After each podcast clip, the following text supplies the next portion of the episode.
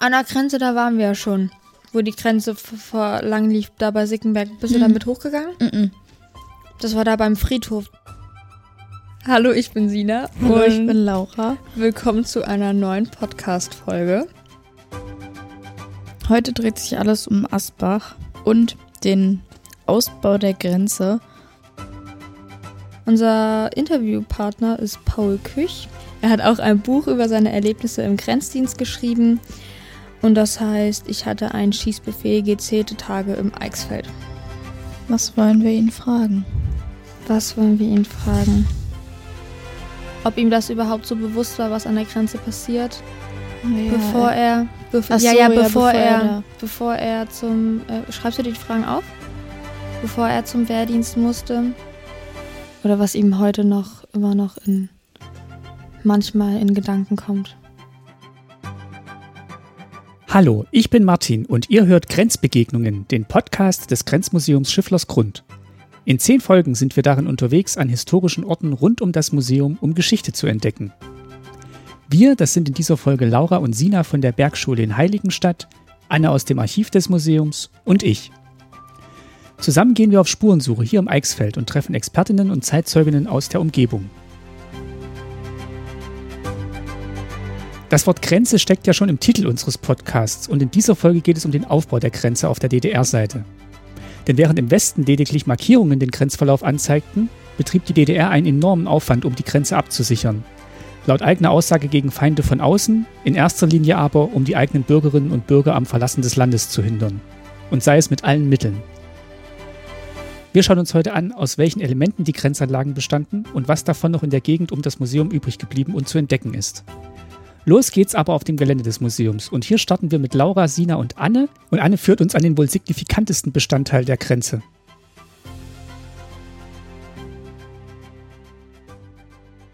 Heute darf ich mal zu hören sein und nehme euch mal mit aufs Gelände vom Grenzmuseum Schifflersgrund. Also bei den Grenzanlagen muss man wissen, es gab eigentlich zwei Zäune, die so große Hürden darstellten. Und zwar der Grenzzaun 1, den wir hier unten bei uns in der Senke haben, wovon noch ein großes Stück erhalten ist. Der war so ungefähr 3 Meter, 3,20 Meter hoch und bis 1984 mit Selbstschussanlagen bestückt. Und das ist der Grenzzaun 2 hier. Der verlief 500 Meter weiter im Inland. Der hieß Grenzsperr- und Signalzaun. Und ja, wie ihr seht, der ist nicht ganz so hoch, hat aber zusätzlich noch ganz viele Reihen Stacheldraht dran. Und durch diese Stacheldrahtreihen liefen Signale. Das heißt, wenn, ich, äh, wenn zwei dieser Drähte sich berührten, dann wurde ein Signal weitergeleitet an eine Führungsstelle, ähm, wo man dann genau sehen konnte, in welchem Bereich ist es passiert. Das heißt, wollte jemand flüchten, hatte man dann immer noch die 500 Meter bis zum nächsten Zaun, um genau zu orten, an der und der Stelle muss jetzt, müssen jetzt die ähm, Angehörigen der Grenztruppen ausrücken. Da wird wahrscheinlich jetzt jemand sein. Ja, wir haben auch vorhin gelesen, dass da erstmals diese, dass diese Signale sichtbar und hörbar waren, wenn man hier an dem Zaun war. Genau, bei den ersten Anlagen war es so, dass in regelmäßigen Abständen, man kann sich das vorstellen, wie so zwei Lampen waren. Eine rote oder eine andersfarbige, sodass man irgendwie rechtsseitig von, dem, von dieser Lampe ist was passiert oder linksseitig. Und halt auch noch ein Signalgeräusch. Das Problem war natürlich dann, dass der Flüchtende sofort erkannt hat, ah Mist, ich habe Ja. die Drähte berührt und hatte die Möglichkeit, seinen Fluchtversuch noch abzubrechen. Ähm, genau, und später hat man dann dieses Signal nicht mehr sicht- und hörbar gemacht, sondern nur noch in der Führungsstelle konnte das gesehen werden und der Flüchtende konnte sich eigentlich bis zuletzt nicht sicher sein, hat man mich eigentlich schon beim Übersteigen dieses Signalzauns vielleicht bemerkt. Aber das ist, äh, das, waren das hier überall in den Drähten auch? Weil du kommst ja eigentlich an den Drähten gar nicht vorbei. Am Signalzaun waren überall diese Stacheldrähte, die es wirklich erschwert haben. Äh, Eine Möglichkeit war, mit dem Auto ranzufahren und vom Autodach drüber zu springen. Oder auch besondere Leitern sich zu bauen und mit diesen Leitern sozusagen dann den Zaun zu übersteigen. Die ersten Generationen waren auch nicht in so einer Y-Form oben, äh, die waren gerade und da hatte man noch die Möglichkeit, das ganze Teil so runter zu, äh, zu klappen. Aber tatsächlich, das war ein großes Hindernis, hier ohne Berührung rüberzukommen. Das ist schon eine Herausforderung gewesen. Und da auch die Grenztruppen aber irgendwie in diesem Bereich zwischen der 500-Meter-Linie kommen mussten, um zu kontrollieren, gab es an regelmäßigen Punkten auch solche Tore. Die sahen ein bisschen anders aus als das Tor, was wir hier haben. Die waren auch nochmal überspannt mit so Signaldrähten. Und das zeige ich euch gleich nochmal in einem Film, wie das funktionierte, wie man in so ein Tor reinkam. Das ist schon total irre, was da für ein Aufwand betrieben wurde. Der Film, den Anne meint, heißt Ausgangssperre und er ist 1985 entstanden. Gemacht hat ihn der westdeutsche Journalist und Kameramann F.J. Schreiber. An einer Stelle im Film gibt es auch ein kurzes Interview mit einem ehemaligen DDR-Grenzsoldaten. Vom Westen aus beobachten er und der Reporter die Vorgänge an einem Tor im DDR-Grenzzaun.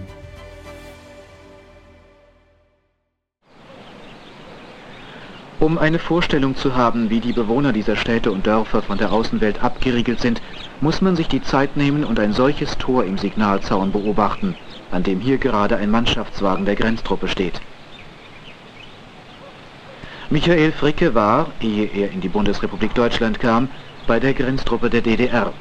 Auf Grenzstreife, motorisiert oder zu Fuß, musste er ungezählte Male die Gasse öffnen, wie im Grenzerjargon der immer verschlossene elektronisch gesicherte Durchlass im Grenzsignalzaun genannt wird. Herr Fricke, die beiden Grenzsoldaten mit dem Mannschaftswagen, was haben die da rechts neben dem Tor gerade gemacht?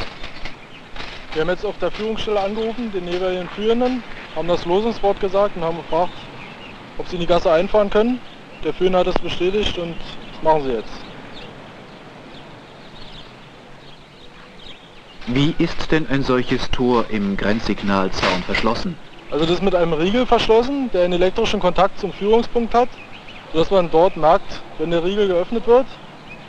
Das ganze Tor ist mit einem normalen Sicherheitsschloss verschlossen.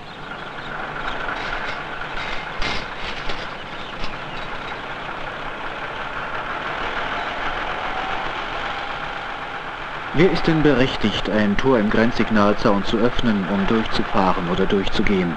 Dazu muss man doch den richtigen Schlüssel haben. Ja, beim Befehlsempfang bekommen bestimmte Leute den Schlüssel. Die sind dann halt berechtigt, durch, den, durch die Gasse zu gehen.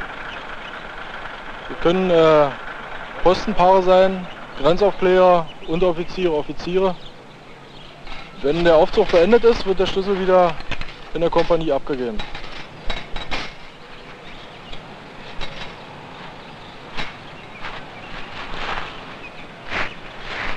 Also der Recht jetzt da, dass er halt die Spuren wieder verwischt, die er selber gemacht hat. Ja, der Postenführer geht jetzt zum Grenzmeldenetz. Ja, auf dem Führungspunkt ist ein Kontrollgerät und der überprüft, ob der Kontakt wieder richtig hergestellt ist. Ja, der Führende hat ihm jetzt gemeldet, dass die Gasse wieder einsatzbereit ist und dass er die Fahrt zu seinem Einsatzort weiter fortsetzen kann. Ich finde das interessant, wie viel Aufwand man betreibt, um den Tor zu öffnen. Und dann muss man sich da melden und dann hier und dann muss das freigeschalten werden. Und bis man dann endlich durchkommt und dann muss man seine Spuren hinterher wegmachen und dann wieder schauen, ob das um wieder weitergeleitet wird. Und erst dann darf man weiterfahren. Also das fand ich schon beeindruckend, wie viel Aufwand doch da betrieben wurde. Aber man könnte doch eigentlich, wenn man so ein, die haben ja gesagt, bestimmte Leute bekommen diesen Schlüssel. Wenn man den Schlüssel hat, könnte man doch eigentlich, wenn man die ganze Prozedur mit dem Wort und alles, könnte man doch eigentlich danach dann fliehen sozusagen in den Westen oder nicht? Du bist dann natürlich ein großes Stück weiter, aber dann Mhm. hast du ja immer noch den großen Metallgitterzaun vor dir und auch nochmal einen Sprungkontrollstreifen und mh, du ähm, bist ja auch nur reingekommen mit der richtigen Losung, also mit dem richtigen Passwort sozusagen. Ja. Dann wurde natürlich auch kontrolliert, ob du deinen Auftrag dann machst und du musstest Mhm. dich an bestimmten Streckenabschnitten auch wieder melden. Und Also wenn du dich da nicht gemeldet so, hast, okay. und du warst ja immer zu zweit. Also du warst nie alleine auf, ähm, auf deiner Postenfahrt. Und du wurdest eigentlich fast jeden Tag neu zusammengewürfelt. Gab es auch jeden Tag ein neues Wort? Jeden Tag eine neue Parole hieß das, genau. Wir können ja mal nachher unseren Zeitzeugen fragen, wie so eine Tagesparole hieß. Unser Gast ist auch schon angekommen. Mit ihm wollen wir gleich auf Tour gehen und uns die ehemalige Grenze vor Ort anschauen. Als erstes aber bekommt er ein Headset auf und beantwortet Laura, Sina und uns ein paar Fragen. Äh, wir begrüßen Sie erstmal ganz herzlich. Danke. Genau, wenn Sie sich einmal kurz vorstellen könnten. Ja, mein Name ist Küch, Paul Küch. Ich bin äh, jetzt 59 Jahre und habe vor ziemlich genau 40 Jahren meinen Grundwehrdienst an der innerdeutschen Grenze abgeleistet. Genau, und dann haben wir jetzt ein paar Fragen an Sie und später fahren wir dann auch noch mit Ihnen ein bisschen umher nach Asbach und Sickenberg. Und Laura fängt jetzt an mit den Fragen. Also meine erste Frage wäre, wie das Gefühl ist, jeden Tag zur Arbeit zu fahren und zu wissen, dass man im Falle eines Fluchtversuchs im schlimmsten Fall einen Menschen töten muss. Also äh, das ist nicht ganz richtig. Äh, das ist für mich keine Arbeit gewesen. Also ich bin ja ähm, gesetzlich verpflichtet gewesen aufgrund des Wehrdienstgesetzes vom 24. Januar 1962 ab 18, 18 Monate Grundwehrdienst zu machen. Wie jeder andere Jugendliche in der DDR auch. Ne? Und äh, bin gemustert worden als äh, Modschütze, also im Kriegsfalle bestenfalls Kanonenfutter und bin bei meiner Einberufungsüberprüfung gefragt worden, ob ich bei einem Angriff auf meine Person von einer Schusswaffe Gebrauch machen würde. Ich habe damals äh, nicht großartig darüber nachgedacht, wollte diese Einberufungsüberprüfung nur so schnell wie, mich, wie möglich hinter mir haben und habe natürlich Ja gesagt. Ne? Ich bin auch nicht davon ausgegangen, dass äh, man aus meinem Ja den späteren Verwendungszweck, also die Waffengattung Grenztruppen der DDR, ableiten würde. Ja, mit dem Gefühl, ähm, ich möchte sagen, man hat es vielleicht immer so ein bisschen versucht äh, zu verdrängen, hat sich gesagt, ähm, wenn jemand kommt, der die Grenze überwinden möchte, dann bitte nicht in meinem Abschnitt. Hm. Also überall, aber nicht bei mir. Also war schon so eine gewisse Angst auch ein bisschen da. Ähm, Angst ist vielleicht zu viel ähm, Respekt. Hm. Respekt. Dann ähm, haben Sie ja ein äh, Buch geschrieben und äh, wir wollten gerne mal wissen, was so die Gründe dafür waren, wieso Sie sich entschieden haben, ein Buch zu schreiben. Ja, ich könnte natürlich äh, sagen, einer legt sich äh, beim Psychiater auf der Couch und äh, der andere versucht es eben äh, so niederzuschreiben. Also ich denke mal, dass es auch ein bisschen mit äh, Vergangenheitsbewältigung zu tun hat. Die Fehler, die man als junger Mensch gemacht hat, die aufzeigen, dass äh, naja, die Jugendlichen heute nicht mehr dieselben Fehler machen. Und dieser provokante Titel, ich hatte einen Schießbefehl, den habe ich eigentlich gewählt, weil bisher viel zu viele Menschen viel zu oft gesagt haben, dass es keinen Schießbefehl an der innerdeutschen Grenze gab. Wie sah es vor Ihrem Wehrdienst aus? Wussten Sie über die Abläufe an der Grenze, wie der Alltag dort war, wie es da generell aussah? Nee. Gar nicht? Also über, überhaupt nicht. Höchstens von ähm, Kumpels, die sich ähm, verbotenerweise eben schon äh, mir gegenüber geäußert ha hatten. Ne? Also nicht über den Aufbau der Grenzsicherungsanlagen, das auf jeden Fall nicht, aber äh, der grobe Ablauf jetzt an der Grenze, was mhm. man macht, dass man acht Stunden draußen ist und so und äh, die Zäune bewacht. Und Zu wie viel waren Sie immer an der Grenze? Also wir waren fünf Postenpaare. Ein äh, Postenpaar war in Sickenberg auf dem Beobachtungsturm die ganze Zeit. Ein Postenpaar war in Asbach in der Früh- und in der Spätschicht auf dem Turm. Nachts durfte man nicht hoch auf den Turm. Der dritte Posten war oben auf der Gobert, ein motorisierter Posten, der die ganze Strecke abgefahren ist, weil da oben eine SM-70-Anlage gewesen ist. Die Selbstschussanlagen. Und, ja, genau, die Selbstschussanlagen. Und äh, zwei Postenpaare, also der Kommandeur Grenzsicherung auf der Führungsstelle Anna Hesse-Lücke und die Kontrollstreife am 2 Meter, die haben den Grenzzaun 1 eigentlich ja nie gesehen. Also wir haben von der Vorstellung her einen Abschnitt von 10, 12 Kilometern mit 10 Leuten abgesichert. Wenn nicht mehr Leute im Osten gewusst hätten, denke ich, hätten auch mehr versucht zu fliehen. Hm. Und gab es irgendwelche prägenden Ereignisse, die Sie vielleicht heute noch beschäftigen aus dieser Zeit? Ich bin, äh, also meinen ersten Urlaub hatte ich über den Jahreswechsel 82, 83. Den habe ich auch ganz dringend gebraucht. Ja, da bin ich nach Hause gefahren, weil die äh, Ausbildung, äh, speziell jetzt die äh, Grenzausbildung über die Weihnachtsfeiertage, äh, da waren wir freundwärts zur verstärkten Sicher äh, Grenzsicherung im Raum Lauchröden eingesetzt. Ja, da ist man schon so ein bisschen in Grübeln gekommen, weil Sachen vorgefallen sind, die, äh, die ich mir hat, hätte vorher nicht träumen lassen. Ne? Also wir haben da zum Beispiel eine alte Frau Heiligabend festgenommen, weil die sich nicht ausweisen konnte. Am, am ersten Weihnachtsfeiertag haben wir eine Tanzveranstaltung abgesichert. Total schikanös, weil äh, sich alle Leute da selbst ausweisen konnten. Ne? Das war eigentlich nur ja, so, so, so eine Alibi-Veranstaltung. Und am dritten also am zweiten Weihnachtsfeiertag habe ich dann zum ersten Mal so einen Grenzalarm erlebt. Da hat ein Reh versucht, durch die Drähte vom Grenzsignalzaun zu springen und ist natürlich dabei, weil der Abstand äh, zu gering war, verendet. Und keiner von den Umstehenden äh, durfte dem Tier denn den äh, Gnadenschuss geben, weil die äh, Patrone ja am Abend gefehlt hätte auf der Grenzkompanie oder beziehungsweise in der Ausbildung. Und äh, diese Ereignisse, die haben eigentlich, äh, haben einen eigentlich zum Grübeln gebracht. Also ich kannte das aus meiner Erziehung, weder aus dem Elternhaus noch aus der Schule, dass wir so rigoros mit den Menschen umgesprungen sind. Ne? Also wir haben äh, Personenkontrollen in Eisenach geübt bis um geht nicht mehr. Ne? Obwohl das für mich eigentlich total überflüssig war, äh, wenn ich den späteren Grenzdienst betrachte, weil äh, da wo wir standen, zwischen den Zäunen, da ist später keiner mehr hingekommen, der äh, kontrolliert werden wollte. Wer da auftauchte, der wollte in die Freiheit.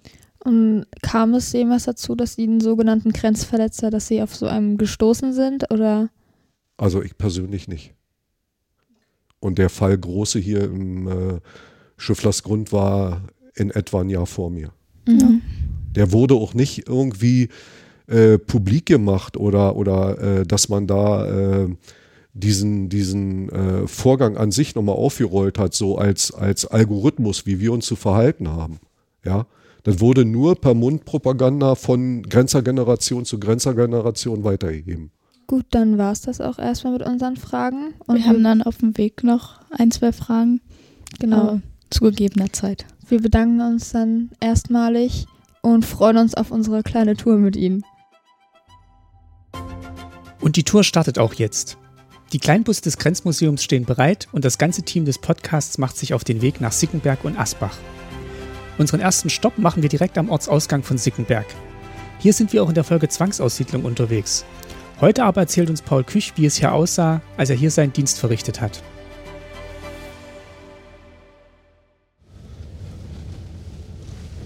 Na, wir machen jetzt einen Stopp an, neben dem Friedhof von Sickenberg. Also hier ist zum Beispiel ein Bild, wie es früher aussah. Ne? Genau, wir sehen jetzt ein Bild vom Friedhof ausgeschossen. Ist das hier der Grenzzaun? Das ist der Grenzsignalzaun. Und hier sieht man noch äh, den alten Beobachtungsturm. Ja, Diese Runden, ja. die haben die Angewohnheit gehabt, äh, ja, wenn dann ein bisschen der Wind ging und so, dann fingen die an zu schwanken. Deswegen hat man dann nachher diese Eckchen hingesetzt. Ah, ne? Die waren ja wesentlich stabiler. Ja. Und hier vorne ist der Grenzzaun 1 also ja. 3,20 Meter hoch. Hier natürlich in dem Bereich Sickenberg und Asbach ohne SM70, weil man das ja von der Straße aus einsehen konnte. Ja. Wir können auch ruhig mal aussteigen. Ja. Da oben Ach so, oben. Ja, ja. Also äh, ihr müsst euch vorstellen, die Baumgruppe da drüben, ja. das ist schon Westen gewesen. Ne? Ja. Das ist hinter diesem, hinter diesem schwarzen Zaun ja. hier hinter. Ne? Das ist der Grenzzaun 1. Das war dann auch nur ein Meter oder zwei Meter hinter dem Friedhof, oder? Ja. Ja, das war ganz nah dran. Hm. Ich habe noch ein, ein Foto rechts, rechts vom Friedhof. Das ist praktisch das erste Tor bei uns im Abschnitt. Und ein Stückchen weiter rechts war die Trennungslinie. Die Trennungslinie war der erste Postenpunkt äh, in unserem äh, Abschnitt. Da, zu dem Tor haben wir tatsächlich auch noch eine Frage. Und zwar ähm, gab es ja so Tagesparolen. Ja. Ähm, was äh, waren was das war so das zum Beispiel? für Wörter? Ja, wir haben, äh, äh, ich sag mal jetzt spaßhaft, Herbst, äh, Herbstheimgang oder so immer mit äh, demselben Anfangsbuchstaben. Und diese Parole hat man gebraucht, wenn man die Tore passieren ja, wollte. Ja, das haben also wir vorhin in sich, Video gesehen. Man hat sich äh, angemeldet, dafür gab es spezielle äh, Sprechsäulen mhm. vom Grenzmeldenetz. Da hat man dann mit dem äh, Kommandeur Grenzsicherung gesprochen. Das war in der Regel der äh, Zugführer. Der war oben auf der Führungsstelle an der Hesse-Lücke. Und der hat dann nach der Parole gefragt. Und wenn man die Parole richtig gesagt hatte, dann hat er das Tor praktisch freigegeben, sodass wir passieren konnten. Also das gab eine, das gab eine Postentabelle, in der waren die Parolen verzeichnet. Aber wie soll ich das jetzt sagen? Wir haben uns alle gekannt. Jeder kannte jeden. An der Stimme über das Grenzmeldenetz und so. Ne? Und wir haben das tatsächlich nicht so genau genommen. Wir haben dann immer gesagt, äh, Herbstheimgang, Frühling, Freiheit, alle so eine Sachen, mit, de mit denen wir was Positives verbunden haben. Ne? Denn der, mein Zugführer hat mich, hat mich ja erkannt an der Stimme. Ne? Und ähm, unsere Frage war noch, äh, wenn jetzt zum Beispiel, jetzt mal angenommen, Leute diesen LKW überfallen hätten und die Leute, die, über, die von der Grenzsicherung da in dem Auto saßen, mhm. ähm, die so erpresst hätten, sie auf die andere Seite mitzunehmen. Gab es dann so ein Signalwort, wo die Leitstelle gleich wusste, ah, okay, jetzt ist wer an Bord und wir sagen das jetzt aber erstmal nicht? Nee, also sowas, äh, also für mich wäre sowas unmöglich gewesen, weil wir waren ja alle bewaffnet. Ja. Ne? Also wer hätte hierher kommen können, äh, ohne, ohne irgendwie aufzufallen? Ja. Ne? Das wäre ja schon schwierig genug gewesen durch die 5-Kilometer-Zone mhm. und äh, 500 Meter äh, Schutzstreifen. Äh, bis, bis hier vor zum Zaun zu kommen, das wäre für mich das größte Problem gewesen. Okay. Nachher drüber, drüber herzukommen, wäre wahrscheinlich leichter gewesen. Okay. Ja. Ne? Wenn hier allerdings jemand gewesen wäre und hätte sich das Regime angeguckt und hätte gesehen, hier in Sickenberg ein Posten, in Asbach ein Posten, dann hätte ich auch versuchen können, hier zwischen abzuhauen. Ja. Ne? Hm. Aber das haben ja die wenigsten gewusst.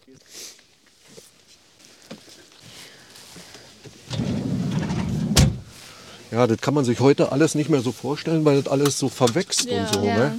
Die Natur holt sich jede Menge zurück und das ist ja gerade das Schöne daran. Ne? Mhm.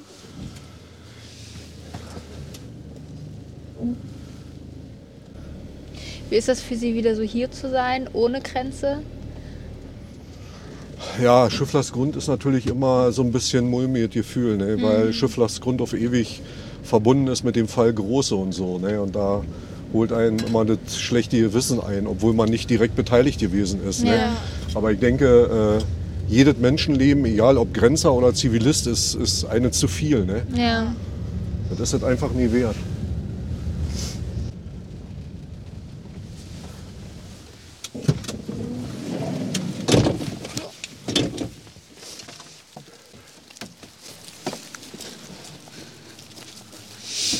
Genau, wir sind jetzt ein paar Meter weitergefahren. Und haben jetzt wieder angehalten. Genau.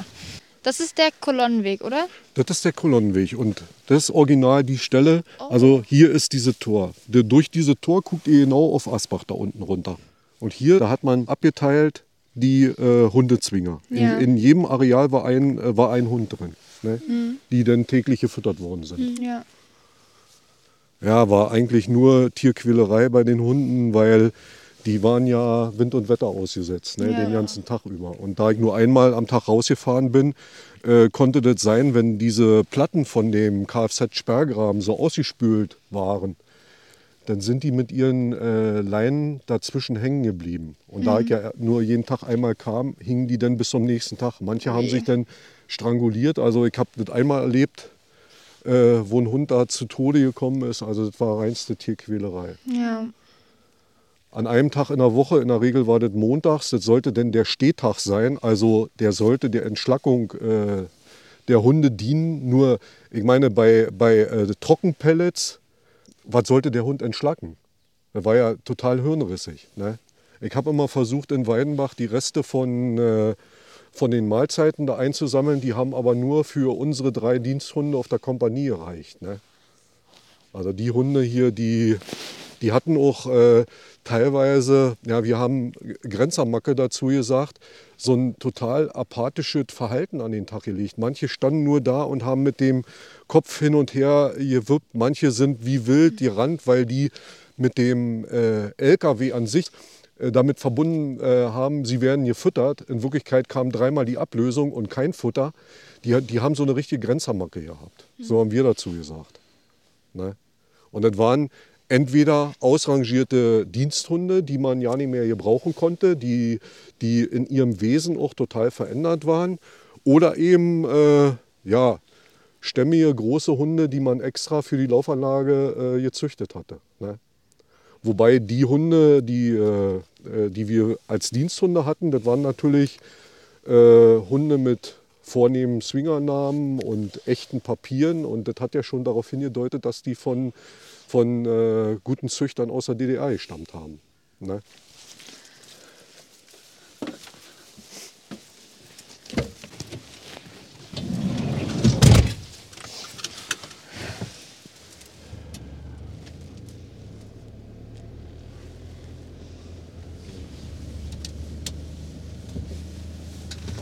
Jetzt durch Asbach durchgefahren.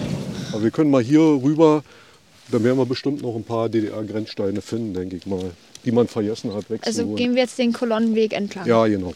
Ja. Könnten Sie noch mal kurz erklären, wo wir jetzt genau hier stehen? Wir sind direkt jetzt äh, zwischen den Zäunen, äh, zwischen den ehemaligen Zäunen und laufen auf dem Kolonnenweg. Ja.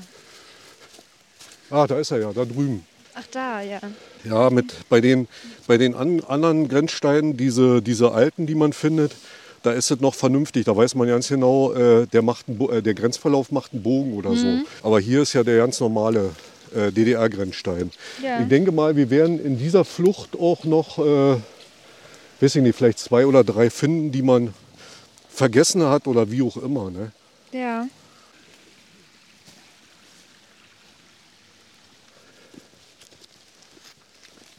Also jetzt sind wir wieder in Hessen, ne? Ja. Im Westen. Und gucken, gucken praktisch auf das vorgelagerte Hoheitsgebiet der DDR.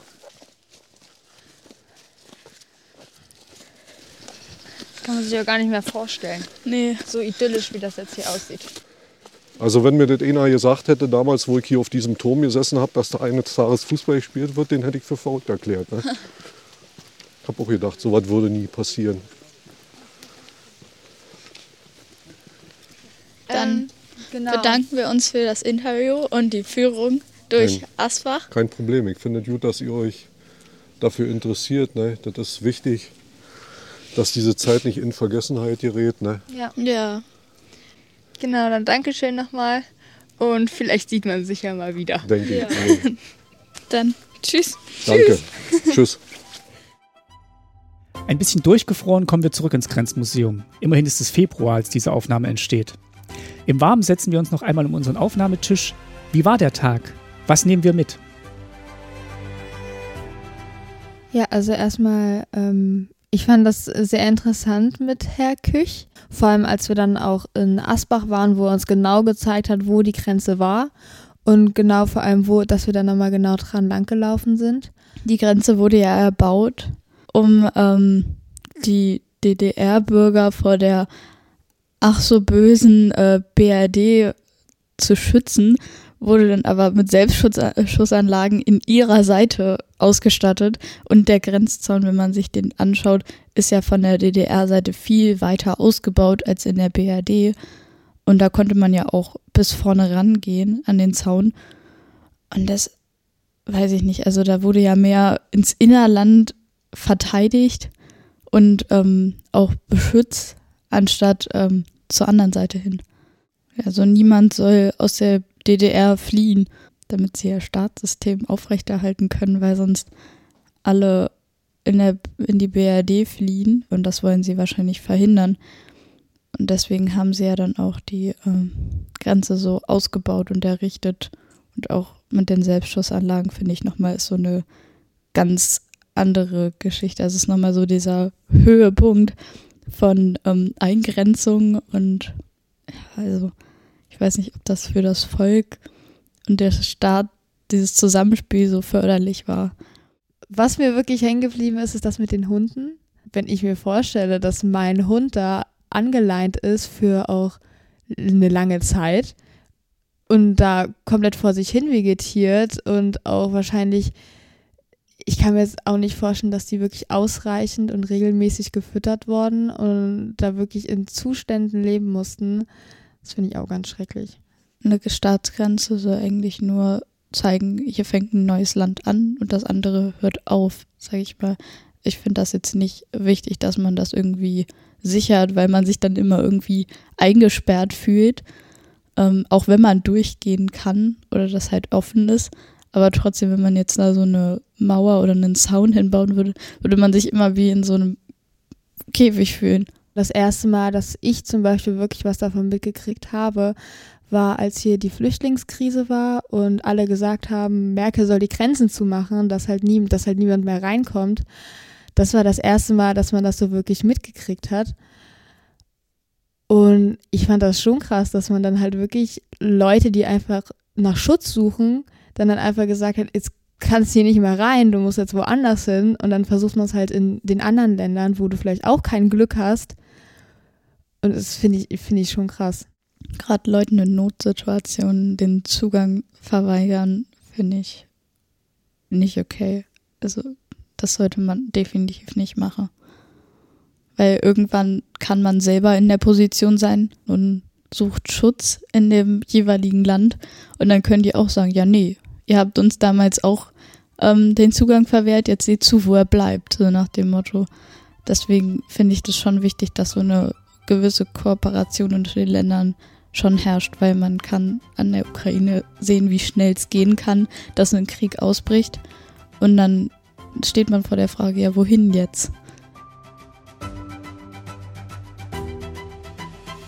Das war Grenzaufbau, eine Folge aus der zehnteiligen Podcast-Reihe Grenzbegegnungen des Grenzmuseums Schifflers Grund. Zu hören waren in dieser Folge Laura Kindler, Sina Backhaus, Anne Vaupel-Meyer und Paul Küch. Wenn ihr noch mehr über diesen Ort erfahren wollt, dann kommt gerne selbst im Grenzmuseum Schifflers Grund vorbei. Oder ihr besucht die 360 Grad Lernlandschaft auf der Website des Museums unter www.grenzmuseum.de. Wir hören uns wieder in einer der kommenden Folgen. Macht's gut!